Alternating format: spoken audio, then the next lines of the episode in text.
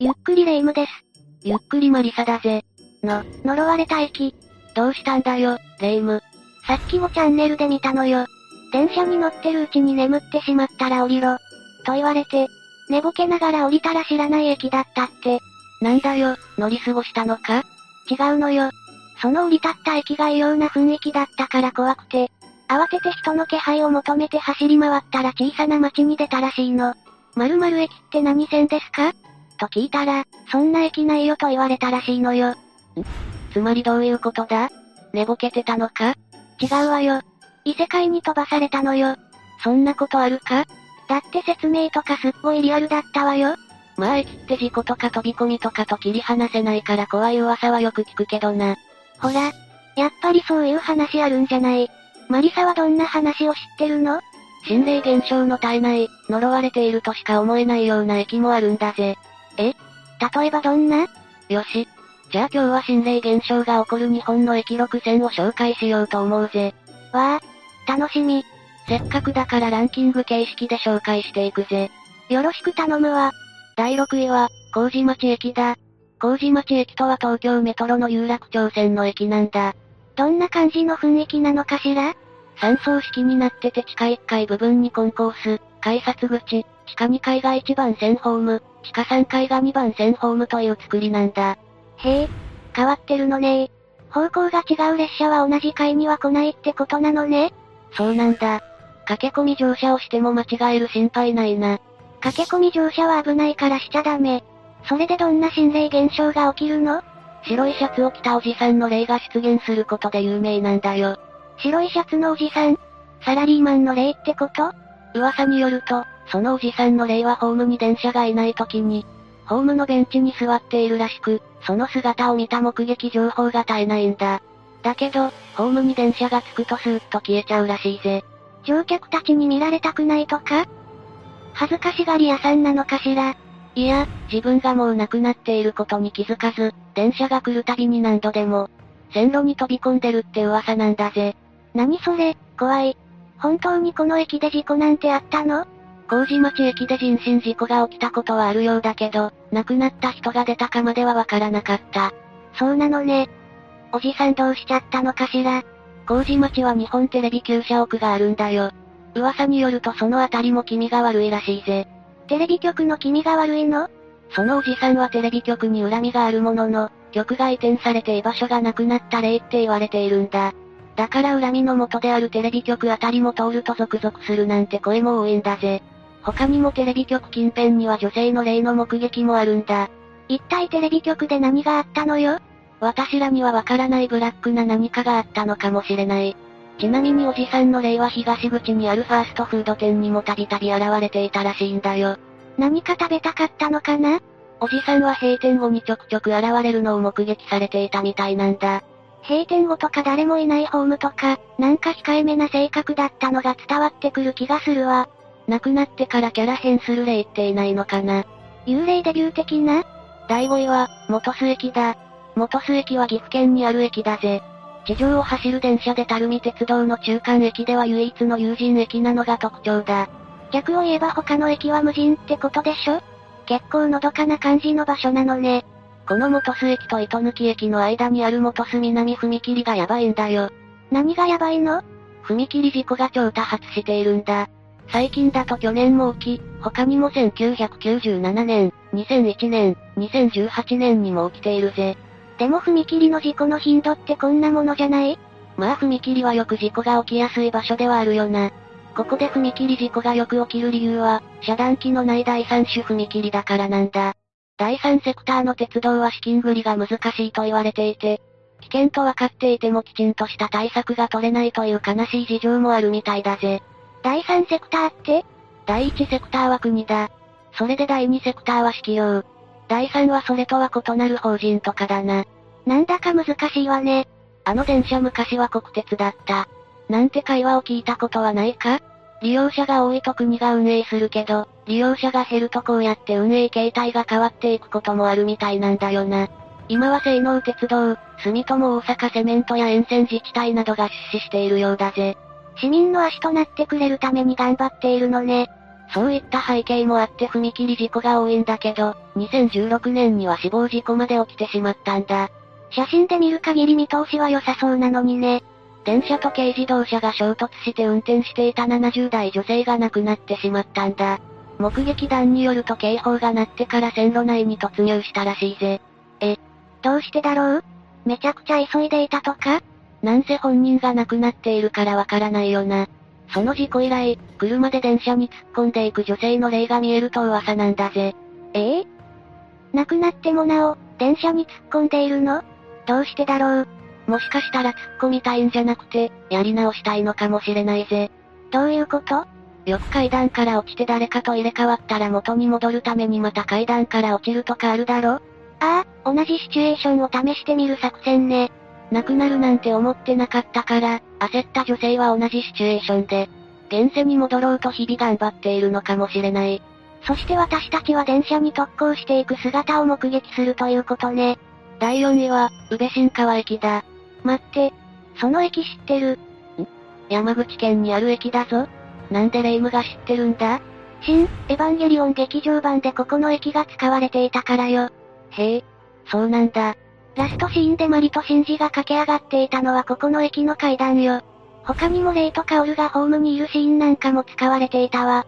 レイム詳しいな。でもなんでこんなのどかな駅が大事なラストシーンに使われたんだなんと、山口県宇部市は庵野監督の出身地だからなのです。へえ、そんなゆかりがあるんだな。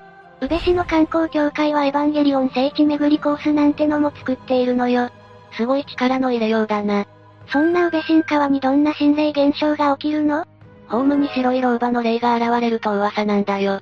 また白いの幽霊は白い服っていう先入観でなく結構この老婆を目撃したっていう情報は大いにもかかわらず、この駅で人身事故が起きたとかいう過去はないんだよな。おばあちゃんはどこから来ちゃったのかしらだからこの駅で亡くなったんじゃなく、どこかに行きたいんじゃないかと予想するぜ。えおばあちゃんの幽霊が電車に乗ってお出かけするのそれか、もう一つ有力な説もある。ん有力な説って何ここの駅は昔、集落があったらしいんだよ。駅を作るためにその集落はなくなってしまったのそうなのかなって思って私も調べてみたんだけどわからなかった。でも駅がきっかけでなくても集落がなくなって行き場がなくなった老婆かもしれないよな。そっか、亡くなってもなお居場所を求めてさまよってるとしたら気の毒ね。あと、少女の霊が出ることもあるらしい。そんな付け足し情報みたいに言わないで。少女は誰わからない。老婆の若い時の姿なんじゃね若い頃と年老いてからの姿、両方出すとかどうなってるのよ。少女についての詳しい情報があればコメント欄にて頼むぜ。第3位は、西青山駅だ。これは三重県伊賀市伊勢道青山にある近畿日本鉄道大阪線の駅なんだ。開設当初よりも1キロほど西に移転した場所で今は落ち着いているぜ。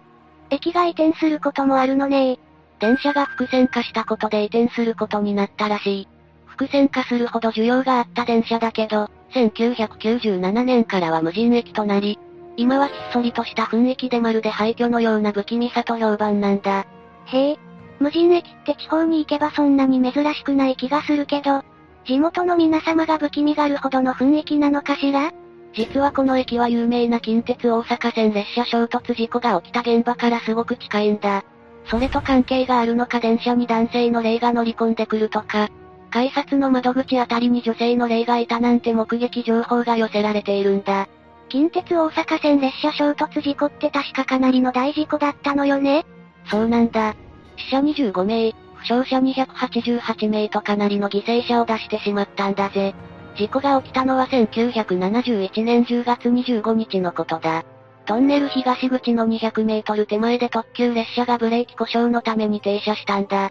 電車の異変に気づいて急遽止まったってことなのね。だけど整備士などとの連携がうまくいかず、まだブレーキが整備されていない状態でブレーキが解除されてしまったんだ。えせっかく止まったのに停車した場所が下り坂だったということもあり、ブレーキが解除された列車は勝手に暴走。なんと時速 120km でトンネルに突入して、脱線した先頭2両が対向列車と衝突してしまったんだ。あららら。それは大変な事態だわ。現場が山の中ということもあり、すぐに救急車が駆けつけられず多くの犠牲者が出てしまったんだ。不運が重なってしまったのね。この日は7本もの電車が同じような不具合を起こしていたこともわかってるんだ。え、7本もそんなことってある整備不足だったんだろうな。でもこの事故をきっかけに整備なども厳しくなったと言われているからな。この事故が起きるまでは今ではありえないような基準だった可能性もあるな。こんなに犠牲者が出ているなら当然心霊スポットになってたりするわよね。そうなんだ。だからこの事故現場と近い西青山駅は犠牲者の例が出るなんて囁かれているんだぜ。第2位は、一杉駅だ。ここは愛知県刈谷市一杉町にある駅なんだ。どんな感じの駅なの名古屋鉄道名古屋本線にあって、開業は1923年と歴史がある駅なんだぜ。 1923年ってすごいわね。関東大震災があった年じゃないの。詳しいな、レイム。 1923年以来大きな地震が来ていないって怖いわよね。相当なエネルギーが溜め込まれているわよ。防災意識の高いレイムがまだまだ語り出しそうだから強引に話を先に進めるぜ。この駅では心霊現象が起きると有名なんだけど、それには理由があるんだよ。1958年11月24日に踏切内で事故が起きているんだ。え、人身事故飛び込みとか飛び込みではなく、一時停止を忘れたオート三輪が踏切に突っ込み、特急列車と衝突してしまったんだよ。じゃあ、ちゃんと一旦停止して安全確認して。不運はこれだけで終わらないんだ。このオート三輪はシンナーが積まれていて、衝突した瞬間に引火して火災が起きた。それと火災はどう関係があるの溶剤の蒸気と空気との混合気体が合わさると燃焼するといったイメージだ。シンナーでの火災は決して珍しくないことなんだぜ。そうなんだ。結構怖いものなのね。この火災で車両2両が全焼し、乗員36名が死傷という大事故になってしまったんだ。今でも駅には慰霊碑が設置されているんだよ。この事故が関係してるのか、一次駅のホームには不思議な格好をした霊が現れるらしいぜ。ちょっと待った。不思議な格好ってどういうこと私もこれが引っかかって色々調べてみたんだよ。ただ具体的な格好まではわからなかったぜ。不思議な格好が気になりすぎてもう夜しか眠れない。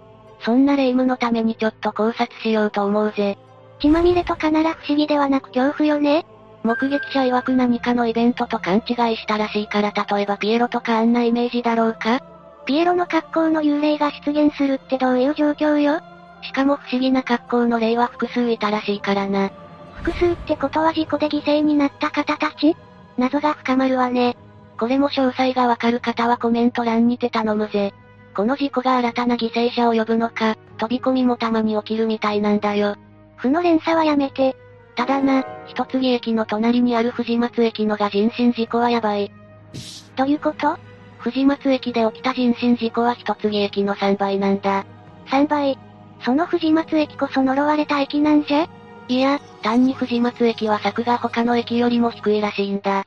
だから飛び込みやすいってことそんなの嫌ー。最後。第1位は大池遊園駅だ。これは和歌山県紀の川市にある和歌山電鉄岸川線の駅なんだ。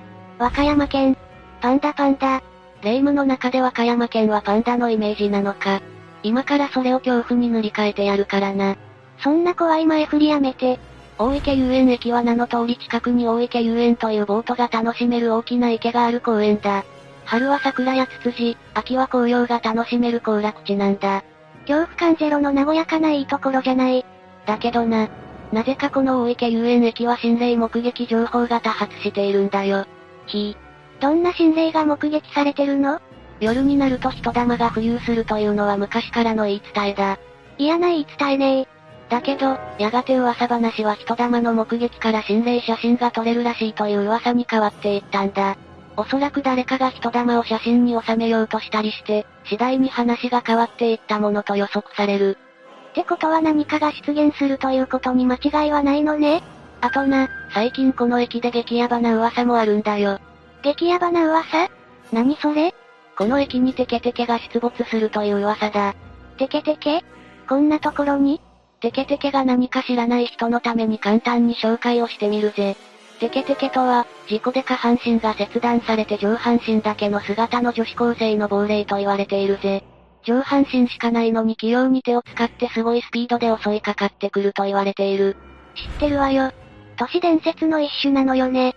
初めてテケテケの話を聞いた時めっちゃ怖かったもの。でもなんでこの駅でテケテケが目撃されたことになってるのかしらテケテケの噂が生まれた発端となった事故は北海道と聞いたことあるんだけどな。でもなぜかこの大池遊園駅での目撃が多発しているんだぜ。のどかな公園とテケテケってあまり結びつかないけどね。ただ、この噂に興味を示したオカルト好きの人が興味本位で訪れてみたところ、錆びれた雰囲気の駅が妙に気味悪く、なんか境界となっているような違和感があったらしいんだ。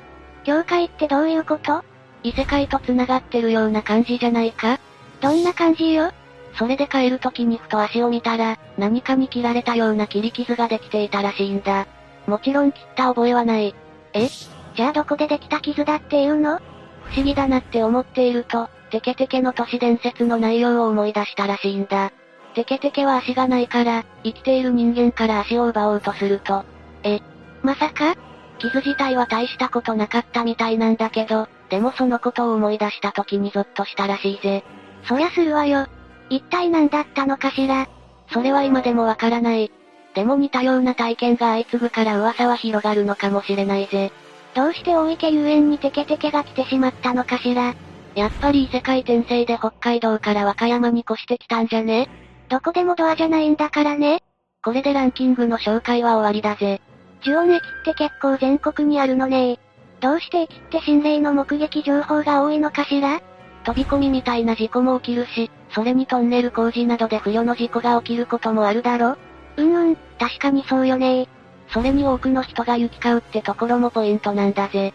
多くの人が行き交うと何かあるの霊ってのは亡くなっている人だけじゃないんだよ。え、まさか生きよう。どこかに念が残っている人は形を変えて出没することもある。大池遊園みたいなレジャー場所で目撃情報が絶えないのはそういうことじゃないかと思うんだぜ。もし目撃してしまったらどうしたらいいのかしら。過剰に騒がないのが一番だと思うぜ。嫌な気配を感じるなら両肩に塩一つまみ乗せて払うだけでいいらしい。へえ、それをすれば取り憑かれたりはないのよほどはな。くれぐれも冷やかしで訪れるような真似は避けたいところだな。面白半分で見に来るのは良くないっていうものね。でも気になる目撃情報があれば私たちに教えてほしいぜ。うんうん。ここでしっかりと検証をしていくわ。今回の話はここまでだぜ。最後までご視聴ありがとうございました。